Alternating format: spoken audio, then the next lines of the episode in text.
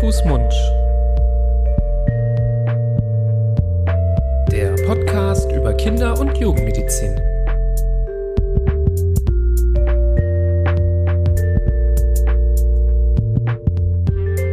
So, ihr Lieben, herzlich willkommen zu einer neuen Folge von Hand, Fuß, Mund, eurem Podcast über Kinder- und Jugendmedizin. An meiner Seite Florian. Hallo Nibras. Schön, dass du da bist. Du hast ihn letztes Mal benannt. Wie heißt der Typ aus der Box-Arena? Michael Buffer. Michael Buffer. So klinge ich schon. So klingt Abgedroschen, willst du damit sagen? Nein, nein, nein, nein. Das Enthusiastisch. hoffe ich nicht. Das hoffe ich nicht. Wir heißen euch herzlich willkommen bei unserem schönen Podcast zum Themen, zu Themen der Kinder- und Jugendmedizin. Ähm, wir, Florian und Nibras, sind Kinderärzte in Düsseldorf, falls ihr heute das erste Mal dabei seid. Ähm, wir nehmen hier ja, Folgen auf zu verschiedenen Themen, verschiedenen Krankheitsbildern, ähm, immer wieder auch mit Wünschen von euch, auf die wir eingehen. Aber vorab nochmal vielleicht auch der Hinweis, wir haben es schon lange nicht mehr gesagt, dass der Podcast natürlich einen Arztbesuch oder Ärztinnenbesuch nicht ersetzt, sondern nur eine Informationsquelle für euch darstellen soll, die euch helfen soll, ja gerade online im Dschungel des Internets dann doch ähm, ja was zu haben, was verlässlich ist. Aber wenn euer Kind krank ist und ihr euch Sorgen macht, ob es zum Beispiel ja die Krankheit hat, um die es heute geht, Zum sollte Beispiel. man immer zum Kinderarzt gehen, um ganz sicher zu sein. Ähm, so aber dennoch wichtig, dass man über die Themen Bescheid weiß, sich informiert und dafür heute die Folge. Und wir sprechen heute über ja eine Infektion mit RSV, mit den RS-Viren. Ähm, meistens eine Infektion der ähm, Atemwege, manchmal obere, manchmal aber auch tiefer greifend. Und ja, dieses Thema wurde sich auch seitens der Hörerschaft äh, häufig gewünscht, deswegen wollten wir da genauer darauf eingehen. Ein Thema, das 2020 vielleicht nicht so relevant war, weil durch die Corona-Pandemie, durch viele Lockdowns, Isolation, Homeoffice, ähm, Schluss von Kindergärten, Kitas und Schulen, ähm, ja, deutlich weniger Kinder daran erkrankt sind. Erfreulicherweise macht allen, alle diese Einrichtungen dieses Jahr wieder auf, aber das ja, führt auch mit sich, dass die RS-Viren sich wieder vermehrt verbreiten und so kriegen wir das auch mittlerweile in unserer Klinik mit, immer wieder auch dazu führen, dass Eltern mit ihren Kindern ins Krankenhaus kommen oder sogar vom Kinderarzt dorthin eingewiesen werden. Und somit möchten wir heute das Thema mal etwas genauer für euch besprechen. Ähm, ja, das ist so ein bisschen auch der Schreck eines jeden äh, jungen Kinderarztes in der Notaufnahme, nachts im Dienst, im Herbst, Winter. Ähm, klassischerweise, dass ein Kind kommt, ich fange direkt mal mit so einem Fallbeispiel an, ja, was ja in der Vorgeschichte Husten vielleicht geboten hat. Ähm, der Husten hat sich immer weiter verschlimmert. Jetzt ist vielleicht auch noch Fieber dazu gekommen. Ja, und das Kind atmet sehr, sehr schwer. Die Eltern machen sich große Sorgen. Und ähm, ja, wenn man so ein Kind dann sieht ähm, und gerade wenn man es abhört mit dem Stethoskop, fällt gerade zu der Jahreszeit, in den RS-Viren kreisen, häufig dann doch der Verdacht eben auf eine solche Erkrankung. Denn es ist schon immer eindrucksvoll, wenn ein Kind ähm, gerade im jungen Alter, es betrifft ja häufig auch Säuglinge und ähm, Neugeborene sind ganz besonders gefährdet, vor allem wenn sie zu früh zur Welt gekommen sind. Ähm, ja, wenn man so ein Kind dann vor Augen hat, da das, das war für mich immer eindrucksvoll, oder? Mhm. Ja, auf jeden Fall.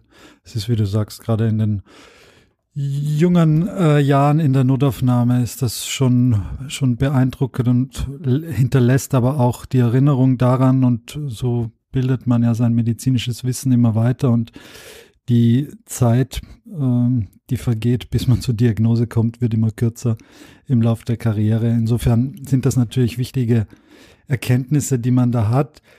Ähm, RSV ist ja etwas, wo vielleicht viele auch sagen, damit hatte ich noch nie Kontakt, vielleicht werde ich damit auch gar nicht Kontakt haben, ich kenne das gar nicht oder ich kenne das nur vom Hören und Sagen. Das ist ein Trugschluss, ähm, der so nicht stimmt. Also man geht davon aus, dass bis zum ersten Lebensjahr mehr als die Hälfte aller Kinder mit dem RS-Virus in Kontakt kommen und bis zum zweiten Lebensjahr oder bis zur Vollendung des zweiten Lebensjahr eigentlich nahezu 100 Prozent. Also so gut wie jedes Kind fängt sich dieses Virus ein. Gerade wenn es zu einer Erstinfektion kommt, äh, werden die Kinder auch kränker, so wie du jetzt gerade den Fall schon geschildert hast, mit vor allem einer respiratorischen Symptomatik. Vor allem dieser Husten ist ganz eindrücklich, den die kleinen, äh, ganz kleinen Patienten da an den Tag legen. Ähm, aber man kann sich auch mehrmals infizieren. Also das heißt nicht, dass man immun ist gegen die Erkrankung oder gegen den Erreger, wenn man ihn einmal sich eingefangen hat.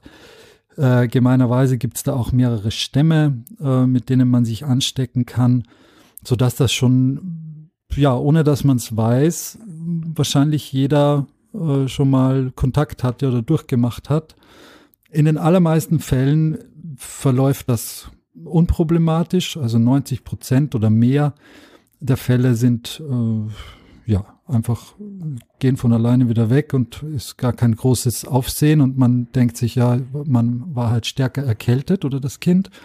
Und in einem kleinen Bruchteil der Patienten, die werden aber wirklich schwer krank von der Lunge her und müssen ins Krankenhaus, müssen stationär aufgenommen werden und brauchen diverse Maßnahmen, damit das Ganze wieder sich bessert.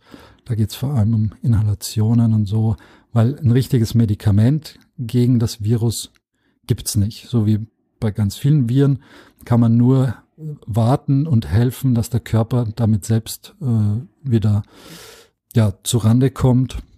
Aber ein eigenes Medikament dagegen gibt es nicht. Ja, ja, was man vielleicht noch mal klar sagen muss: es gibt jetzt nicht die RSV-Erkrankung. Also es gibt jetzt nicht, ähm, wie manche denken, oder manchmal höre ich das so im, in der Umgangssprache, dann sagt, ja, mein Kind äh, hat RSV. Klar, das kann man so sagen, aber es erklärt noch nicht direkt, was es hat. Du hast ja schon angedeutet, es kann ja mal einfach nur ein banaler Schnupfen sein ähm, im Rahmen einer ähm, RSV-Infektion. Und es kann bis hin zu einer schweren Lungenentzündung auch eine RSV-Infektion sein. Ähm, aber das, was halt vor allem das Tückische ist, das ist eben die Infektion der Bronchien. Und wir reden hier auch gar nicht unbedingt immer von der Bronchitis, die man so gut kennt, sondern von der Bronchiolitis. Das klingt jetzt erstmal wie das Gleiche und ähm, klingt so ein bisschen niedlicher. Bronchiolitis. Und das ist genau das, was zutrifft, nämlich hinter den Bronchien, wenn sie sich immer weiter aufzweigen, kommen dann irgendwann ganz zarte Bronchien, die nennt man halt Bronchiolen. Alveolen. Und diese ganz zarten Bronchien, das ist der Ort, wo diese RS-Viren ähm, dann ja Schaden, sehr großen Schaden auch anrichten können und die Kinder dann ganz besonders krank machen. Weil, ja, wenn man dann die RS-Viren eher in den oberen Atemwegen hat oder vielleicht nur in den großen Bronchien, dann wird man davon meistens nicht so krank. Kränker wird's dann immer dann, wenn ähm, die Viren nochmal eine Etage tiefer steigen und vor allem dann in diesen Bronchiolen wüten. Und ich hatte es eben schon angedeutet, es gibt eben Kinder, die ganz besonders gefährdet sind, einen so äh, einen solchen schwereren Verlauf mitzunehmen. Das sind alle Kinder, die kleiner sind als ja drei Monate, also junge Säuglinge und Neugeborene. Ähm, es gibt aber auch ein besonders hohes Risiko für Kinder, die früh geboren sind, vor allem vor der 30. Schwangerschaftswoche ganz besonders. Ähm, hier spielen auch manchmal aufgrund ja der Situation nach der Geburt bei extremen Frühchen vor allem ähm, ja die Probleme der Lunge noch eine Rolle. Viele Kinder sind ja an der Lunge schon etwas vorgeschädigt durch ja eben Schwierigkeiten in der Entwicklung, ähm, wenn sie sehr früh geboren sind oder über längere Zeit, zum Beispiel durch eine Beatmung, wenn sie auf der Intensivstation waren. Also da, äh, da herrschte auch nochmal ein Faktor, der ähm, ja ähm, einen schweren Verlauf begünstigen kann. Alle Kinder, die ein ähm, Problem haben mit ihrem Immunsystem, Kinder, die angeborene ähm, höhergradige Herzfehler haben zum Beispiel oder syndromale Erkrankungen wie so eine Trisomie 21. Und man weiß auch aus Studien, dass Kinder, die zum Beispiel zu Hause Tabakrauch exponiert sind, also wenn die Eltern rauchen, eher mal einen schweren Verlauf durch die RS-Viren haben können und was zum Beispiel positiv ist, auch ähm, um das Risiko zu reduzieren, ist zum Beispiel das Stillen. Da haben wir schon öfter drüber gesprochen. Das Stillen ähm, für viele Sachen das Risiko senkt und so ist das auch für ähm, RSV. Kinder, die also nicht gestillt werden, haben ein leicht höheres Risiko, einen schwereren Verlauf zu erleiden. Hm. Wir haben ja vor einigen Folgen über den Nestschutz gesprochen und dass es ähm, Erkrankungen gibt, gegen die das Neugeborene geschützt ist durch die Antikörper der Mutter. Das geht ja monatelang so dahin, auch vor allem durchs Stillen etc. Bei den RS-Viren ist das zeitlich bisschen begrenzter. Da hält das nur circa vier bis sechs Wochen, dieser Nestschutz, wo das Kind geschützt ist. Und ab dann ist es eben äh, relativ ungeschützt gegen diese Viren. Und ungeschützt heißt, dass es sich mittels einer sogenannten Tröpfcheninfektion da relativ leicht anstecken kann, wenn äh, jemand über den Speichel, über die Nasenschleimhaut oder wo auch immer diese Viren dann weitergibt. Das kann auch auf der, auf der Haut weitergegeben werden, also zum Beispiel auf einer kontaminierten Handfläche oder ähnliches. Oder in, auch in einem Taschentuch hält äh, sich dies, das Virus mehrere Stunden. Und dann wird das Virus aufgenommen von dem neuen Wirt sozusagen äh, und wandert die, die Atemwege hinunter, wenn man eben Pech hat. So wie du gerade geschildert hast. Wenn es oben bleibt, dann hat man Schnupfen, dann hat man vielleicht so einen ordentlichen Husten, aber wenn es wirklich weiter runter geht über die Luftröhre, dann die Verästelung der Lunge, dann kommt es zu einer schweren pulmonalen Symptomatik. Und das Problem in diesen kleinen Lufthohlorganen, diesen Bronchiolen, ist, dass wenn es da zu einer Virusreplikation kommt und zu, dem, zu einer Vermehrung des Virus, dass es dann durch das Oberflächenprotein auf den Viren zu einer Schädigung der Zellen kommt und diese Zellen verschmelzen dann zu größeren Zellen. Diesen, das ist auch namensgebend. RS, RS-Virus heißt ja respiratorischer Synzytialvirus und das Synzytial heißt ja, dass, dass es hier zu so einer Verschmelzung zu großen Zellen kommt.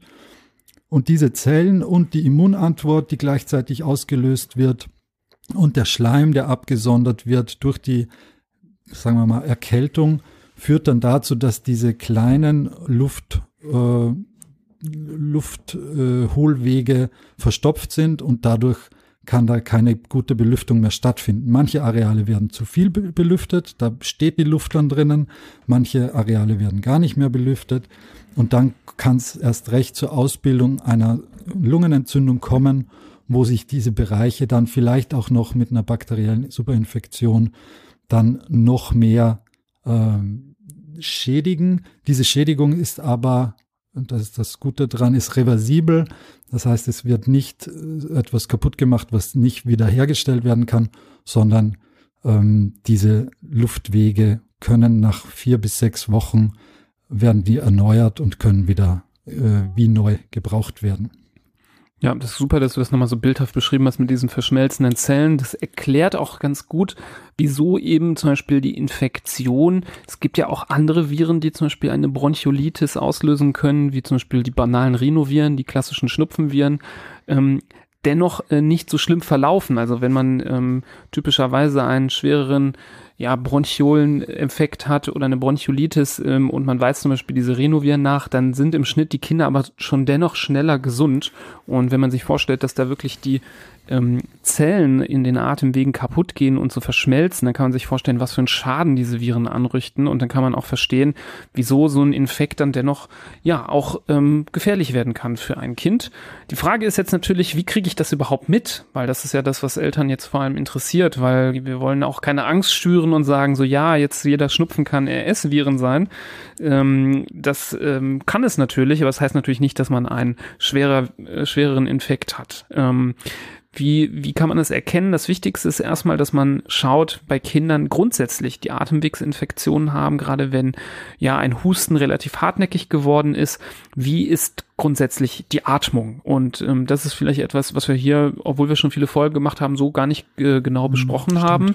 Ähm, es ist etwas, was wir als Mediziner uns ganz genau angucken. Und einer der Gründe, wieso Ärzte in der Regel sagen werden, ähm, bitte einmal den Oberkörper frei machen, damit ich gut gucken und untersuchen kann. Es geht nicht immer nur um das Auskultieren, also das Abhören mit dem Stethoskop. Wichtig ist auch das Anschauen des Oberkörpers, des Brustkorbes von einem Kind. Denn immer dann, wenn zum Beispiel ein Kind einen schwereren Infekt hat, das kann eine Lungenentzündung sein, das kann aber auch so eine RSV-Bronchiolitis sein, dann gibt es zum Beispiel Zeichen, die man sehen kann am Brustkorb. Man sieht zum Beispiel natürlich eine schnelle Atmung, gerade wenn der Brustkorb frei liegt, ganz besonders durch das schnelle Heben und Senken des Brustkorbes. Aber vor allem sieht man auch sogenannte Einziehungen. Und was meinen wir mit Einziehungen? Das sind vor allem dann, wenn man unterhalb der Rippen oder zwischen den Rippen oder manchmal im Bereich ähm, des Schlüsselbeins richtig sehen kann, wie so beim Einatmen ähm, ja die Haut nach innen gesogen wird. Also das sieht man dann eigentlich relativ eindrucksvoll. Ähm, man, die Rippenzeichnung kommt dann immer deutlicher hervor. Und diese Einziehungen, das spricht dafür, ja, dass der, ähm, dass die Atmung sehr schwer ist. Also, dass die Atmung für das Kind sehr anstrengend ist, sehr viel Energie kostet, weil dann eben die Muskeln, die zwischen den Rippen liegen, zum Beispiel mobilisiert werden müssen, um ja einfach die Ausdehnung ähm, des Brustkorbes ähm, überhaupt zu gewährleisten. Und solche Einziehungen sind immer schon mal ein Zeichen, dass ähm, da was nicht stimmt, zum, kombiniert mit dem schnellen Atmen, was ich gerade genannt habe. Wo man auch hingucken kann, dafür muss man den Brustkorb gar nicht freimachen, sind die Nasenflügel. Wenn die sich ähm, relativ eindrucksvoll heben und senken, ist das meistens auch eine Zeich ein Zeichen einer gesteigerten Atemarbeit. Worauf man auch natürlich achten kann, ist so, wie sehen zum Beispiel die Lippen aus. Wenn die sich schon beginnen äh, bläulich zu färben, dann wäre das auch ein Zeichen, dass die Atmung sehr, sehr schwergängig nur noch läuft, sehr anstrengend ist und die Versorgung mit Sauerstoff schon nicht mehr ausreichend ja, gewährleistet ist. Und immer wenn man diese ganzen Zeichen nicht hat, dann ist dieser Atemwegsinfekt in der Regel erstmal als relativ harmlos einzustufen. Ähm, natürlich kann dann, wenn man mit dem Stethoskop hört, dann noch andere Aspekte wichtig sein, aber ähm, selbst wenn jemand zum Beispiel eine Lungenentzündung hat, die man mit dem Stethoskop hört, kann ein Arzt oder eine Ärztin ja auch entscheiden, dass man es dennoch erstmal mit einem Antibiotikum zu Hause versucht, eben immer dann, wenn diese Atmung noch ja eben leichtgängig läuft, ohne dass das Kind sich so verausgaben muss. Also das sind wirklich wichtige Zeichen. Wenn man sich also unsicher ist, ruhig den Brustkorb ganz genau angucken und schauen, ob es solche ähm, Zeichen einer schweren Atmung gibt. Das nennt man medizinisch immer Zeichen einer Dyspnoe.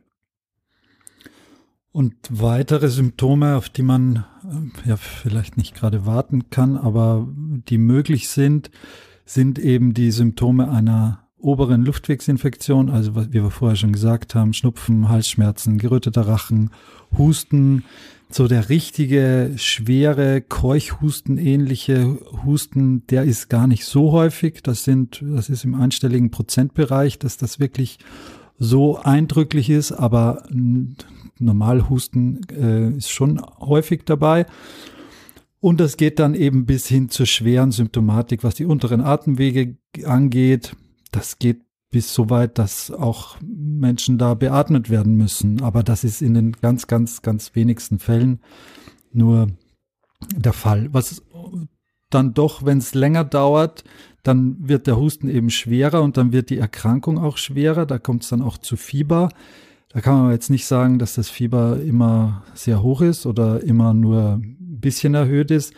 Ähm, das ist ganz unterschiedlich. Also es gibt jetzt äh, keine keine Kombination, wo wir ganz klar, wo es nur äh, das RS-Virus sein kann. Das ist es nicht. Wie so häufig in der Kinderheilkunde muss man die unterschiedlichen Zeichen und Symptome so ein bisschen lesen und, und dann schauen, was, wie die Diagnose ist. Wenn wir jetzt bei den Symptomen sind, vielleicht noch ein halber Schritt zurück. Wann treten die Symptome überhaupt auf? Also wie ist genau die Inkubationszeit? Und die Inkubationszeit ist ja die Dauer, die vergeht von Ansteckung bis Auftreten des ersten Symptoms. Und das ist bei dem RS-Virus sind das zwei bis acht Tage, also ungefähr eine Woche oder ein bisschen weniger. Ähm, und ungefähr genauso lang ist man auch ansteckend, wenn man sich angesteckt hat, wenn man ein gutes Immunsystem hat. Wenn man kein gutes Immunsystem hat oder frühgeboren ist oder Neugeborenes ist, dann kann man über mehrere Wochen dieses RS-Virus immer wieder ausscheiden und potenziell auch weitergeben, was natürlich auch nicht, nicht schön ist. Ähm, ja, ich glaube, die Symptome Eins wollte ich noch nennen, das ja. habe ich eben vergessen zu sagen. Es ist manchmal ein bisschen tückisch, gerade wenn die Kinder sehr jung sind und wenn ich nochmal das Kapitel aufmache, was hier auch sehr relevant ist, Frühgeborene, nochmal ein Thema, was sehr groß ist, wo wir auch sicherlich nochmal gesondert drüber sprechen müssen, aber die auch besonders gefährdet. Häufig kann auch ein Symptom ähm, ein Atemaussetzer sein, eine mhm. Apnoe. Also dass ja. ein Kind, ja, ohne dass es weitere große Auffälligkeiten hat und durchaus auch zum Beispiel ohne Husten, das ist äh, nämlich ein Aspekt, der ähm, gar nicht mal so selten vorkommt, dass ein Kind gar nicht hustet, obwohl es eine RSV-Bronchiolitis hat, ähm, dass einen so ein Atemaussetzer, eine sogenannte Apnoe auftreten kann. Das fällt natürlich dann auf, wenn das Kind sehr blass wird, wenn es vielleicht bläuliche Lippen bekommt, wenn man das Gefühl hat, ähm, es ist irgendwie leblos und dann erst auf Reize oder Stimulation oder ja das Reiben über die Brust reagiert und dann auf einmal wieder ein, äh, anfängt zu atmen. Diese Apnoen, gerade bei ähm, jungen Säuglingen, ich habe ja eben gesagt, äh, kleiner drei Monate ähm, und wenn sie ehemals früh geboren waren, auch durchaus später, ähm, sehr, sehr verdächtig auch für eine RSV-Infektion. Natürlich sollte man mit Apnoen immer zum Arzt gehen oder in die Klinik, ähm, aber auch gerade da kann der Arzt oder die Ärztin schnell auch den Verdacht auf so eine Infektion haben und ähm, das Kind ohnehin stationär aufnehmen, aber dann auch äh, nochmal dahingehend testen. Auch wenn kein Fieber da war, auch wenn kein Husten da war, da muss schon danach geguckt werden. Es gibt wirklich manchmal Fälle, wo diese Atemaussetzer wirklich das einzige Symptom sein können. Ja, und das führt dann wie du sagst, spätestens dann zum äh, der Gang zum Arzt oder auch ins Krankenhaus. Wie kann man jetzt äh, dem Ganzen auf die Schliche kommen oder wie kommt man drauf, dass das überhaupt RS-Viren sind? Es gibt da einen Schnelltest, der in jeder Klinik auch erhältlich ist. Ich weiß gar nicht, ob den Niedergelassene haben, ehrlich gesagt. Ich glaube eher nicht, aber in den Kliniken gibt es das auf jeden Fall dass man einen Rachenabstrich, den mittlerweile auch jeder äh, aus leidvoller Corona-Erfahrung mehr als nur gut kennt. Aber das ist, wie gesagt, auch ein Rachenabstrich, der aber mit einem Schnelltest innerhalb von kürzester Zeit dann einem sagt, ob das ähm, RS-Viren sein können oder nicht. Wenn der Test positiv ist, dann ist davon auszugehen oder kann man davon ausgehen, dass das auch dieses Virus ist. Wenn der Test negativ ist, heißt das nicht, dass es das nicht ist. Also es gibt äh, falsch negative Tests. Das ist eine, das liegt in der Natur der Sache. Bei den meisten diagnostischen Maßnahmen, dass es entweder falsch positive oder falsch negative Ergebnisse geben kann. Und bei diesen RS-Virus-Tests sind das eben hauptsächlich die falsch negativen, die einem da vielleicht auf den Holzweg bringen. Aber dann kann man das Ganze entweder wiederholen oder, oder die Klinik gibt einem da einen anderen äh, Eindruck. Helfen, was, ist, was die Therapie angeht, tut es einem nicht viel, aber man kann natürlich die Gefahr, die von dieser Erkrankung ausgeht, so ein bisschen besser abschätzen, wenn man jetzt den Nachweis hat, ob es diese, diese, dieses Virus ist oder nicht. Vor allem, wenn es um vorerkrankte Patienten geht oder eben um die ganz Kleinen, die Frühgeborenen, Neugeborenen.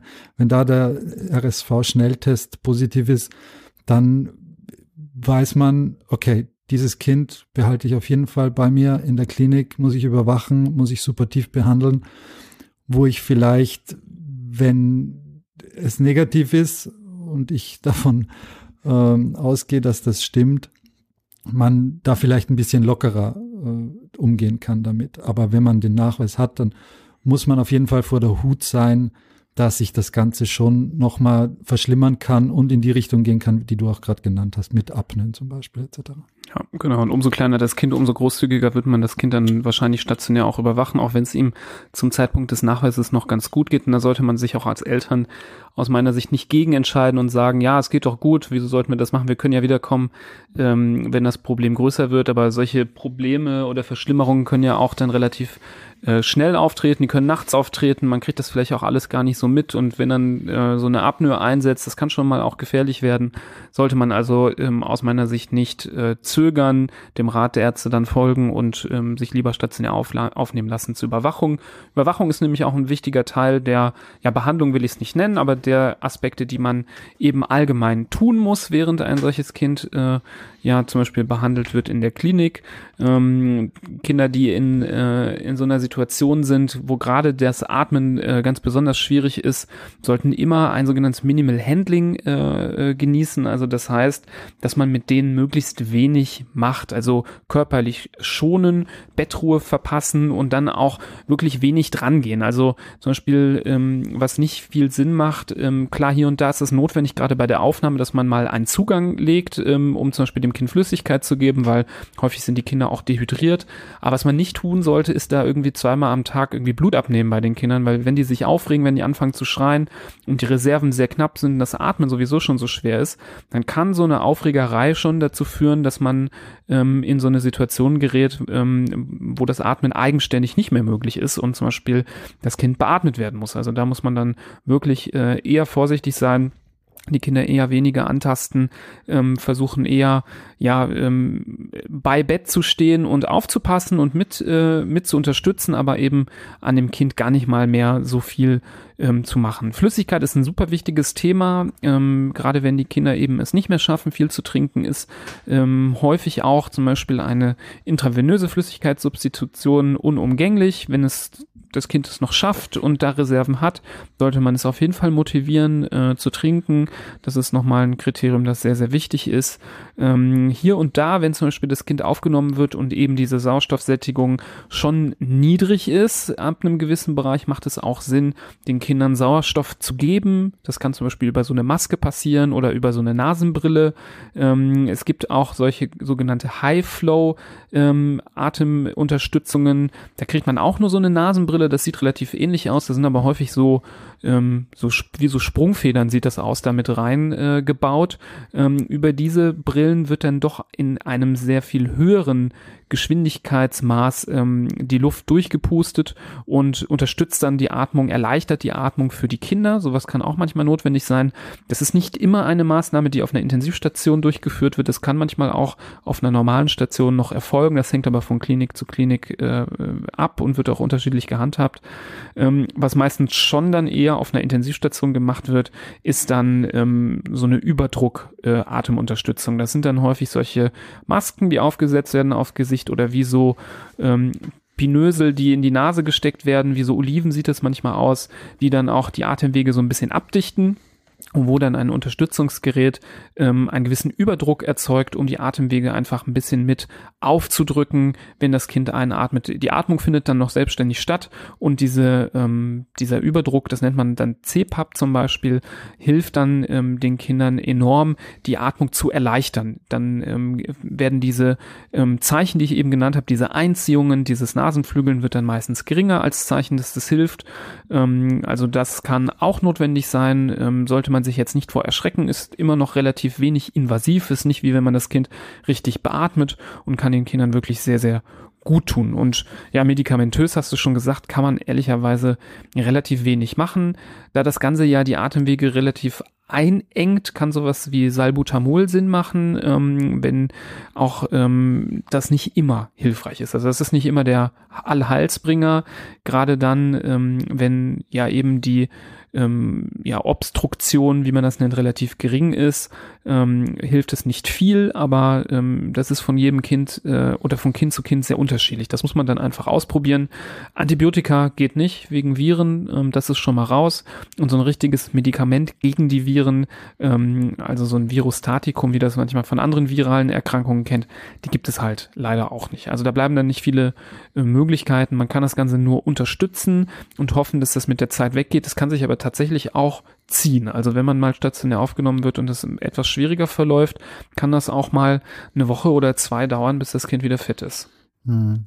Bei uns in der Klinik gibt es so, ein, ähm, so eine RSV-spezifische Inhalation. Da ist dieses Salbutamol drinnen, das du schon genannt hast und zusätzlich noch Noradrenalin, das dazu, dass man auch beim Pseudogruppe als Inhalation verwendet, das dazu dient, dass die äh, Schleimhäute abschwellen und dass es nicht so zu einem stark, nicht zu so einem starken Hustenreiz kommt.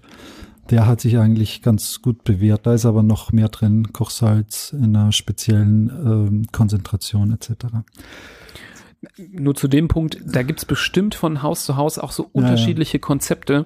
Was es nicht gibt, ist so eine ganz klare Leitlinie, wie man das behandelt. Das mhm. muss man wissen.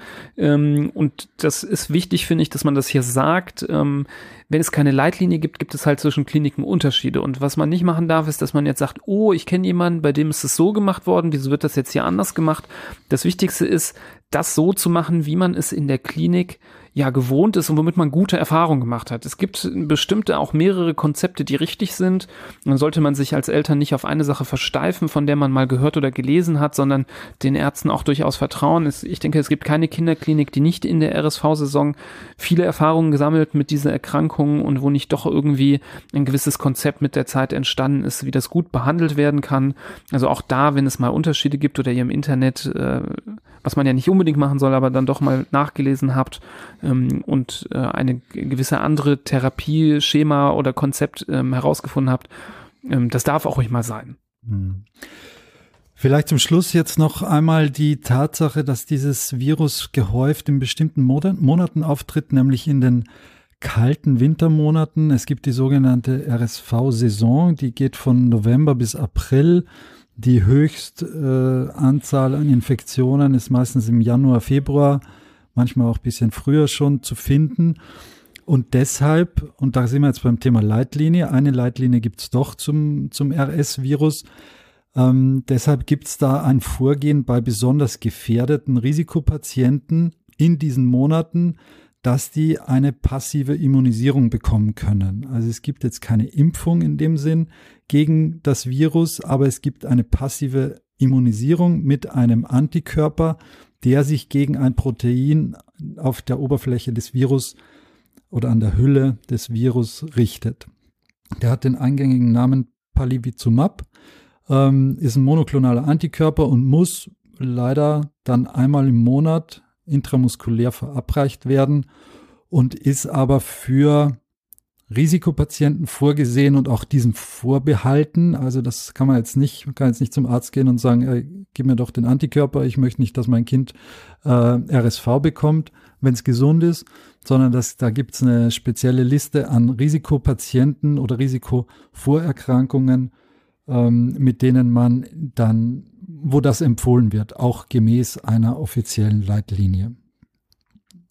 Das Ganze wirkt zwar schon nach der ersten Gabe, aber die volle Wirkungsentfaltung hat man dann erst nach der zweiten, also nach einem Monat, wenn man dann die zweite Dosis gibt. Ähm, und ist die, das einzige Medikament, das zumindest passiv dann auch angewendet werden kann. Ja, das ist schön, dass wir überhaupt sowas haben, denn ähm, es ist schon nachgewiesen, dass es wirklich sehr, sehr gut hilft. Es ist nicht ausgeschlossen, dass wenn man das bekommen hat, dass nicht doch ein ähm, schwerer Verlauf entstehen kann. Aber man hat feststellen können, dass die Hospitalisierungsrate durch diese ähm, Immunisierung äh, doch äh, deutlich zurückgeht, gerade bei sehr kleinen Kindern. Ähm, wir sprechen hier von extrem frühgeborenen.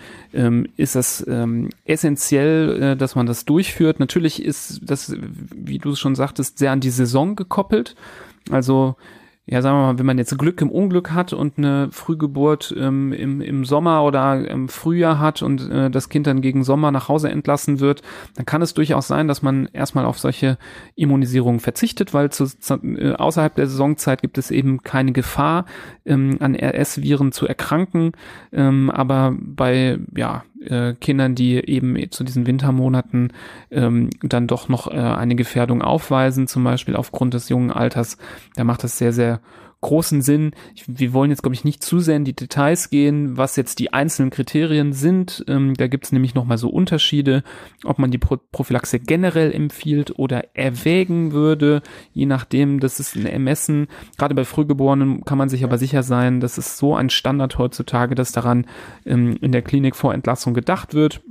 Woran man als Eltern immer denken kann, ist, dass man diese Saison im Hinterkopf behalten kann. Du hast jetzt gesagt, Beginn der Saison ist November. Man hat aber manchmal das Gefühl, es gibt schon so die ersten Fälle, die so das so einleiten, schon so Richtung Oktober, Ende September. Kann auch sein, dass ihr schon mal von solchen Fällen jetzt aktuell mitbekommen habt.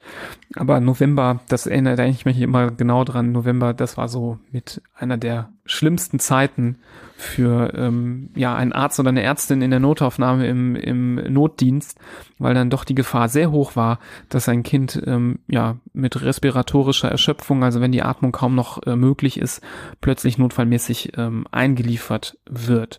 Ähm, genau, ich kann, wir können aber die ähm, nochmal verlinken, diese Empfehlungen ähm, in die Show Notes. Das würde ich nochmal machen, dass ihr nochmal sehen könnt. Ähm, gehört euer Kind denn überhaupt zu ähm, der Risikogruppe dazu? Man muss sagen, alle Kinder, die jetzt sagen wir mal nicht früh geboren sind, die keine schwere Herzerkrankung haben ähm, und nicht zu den Risikogruppen zählen, die ich eben gesagt habe, also zum Beispiel mit einem Immundefekt, äh, der nachgewiesen ist, da muss man sich ähm, diesbezüglich erstmal keine Sorgen machen. Da ähm, ist eine solche Prophylaxe auch nicht empfohlen. Da sind solche Fälle schon relativ selten, können zwar auftreten, aber wenn man vorsichtig ist und sie frühzeitig erkennt, lässt sich das Schlimmste in den meisten Fällen dann doch ähm, abwenden.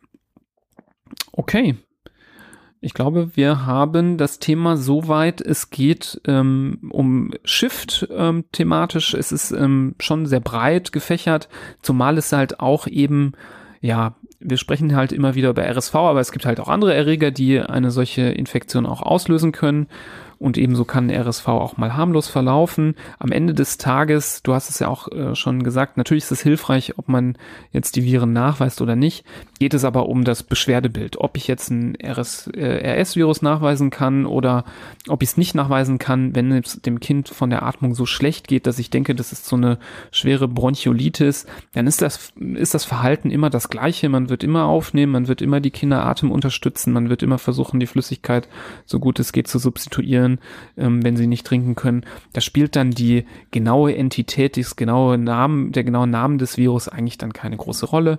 Aber dennoch, RS-Viren sind in der Kinder- und Jugendmedizin ein großes Thema. Da sollte man auf der Hut sein und immer wenn man beobachtet, wie sein Kind ja von der Atmung abbaut und schlechter wird und das heißt nicht, dass der Husten mehr wird, sondern wie gesagt, diese Dyspnoe-Zeichen, wenn man das Gefühl hat, dass das Atmen einfach schwerer fällt, ja, dann sollte man immer den Arzt oder die Ärztin aufsuchen und in den allerschlimmsten Fällen natürlich jederzeit Zeit auch die Klinik. Also auch gerade wenn ihr das jetzt hört, äh, auch gegen unseren Rat von Anfang, weil euer Kind jetzt sagen wir mal schwer atmet ähm, und ihr nicht wisst, was ihr tun sollt, definitiv ähm, eine ärztliche äh, Beratung aufsuchen, ähm, schnellstmöglich, damit man wirklich sicher ist, dass die Atmung auch wirklich ähm, ja, ausreichend äh, gut noch selbstständig funktioniert und nicht keine weitere Unterstützung, zum Beispiel durch eine stationäre Aufnahme braucht.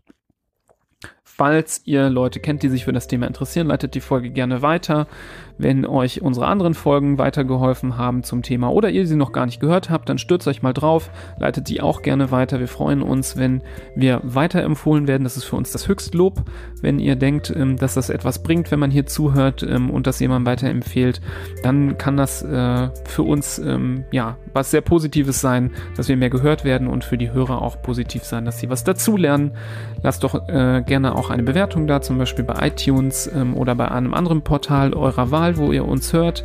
Ihr könnt uns auch ähm, Feedback geben über info.handfußmund.de oder über Social Media. Da freuen wir uns natürlich auch drüber. Ja, und wenn ihr am Ball bleibt, wird es weitere spannende Fragen geben. Wir haben schon äh, die Pläne aufgestellt, äh, fast schon bis Ende des Jahres. Da gibt es schon so einige Themen, die wir uns überlegt haben, die noch drankommen. Viele spannende Interviews, die auch in der nächsten Zeit kommen werden.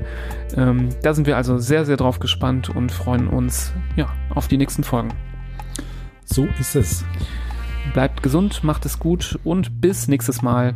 Auf Wiedersehen. Tschüss.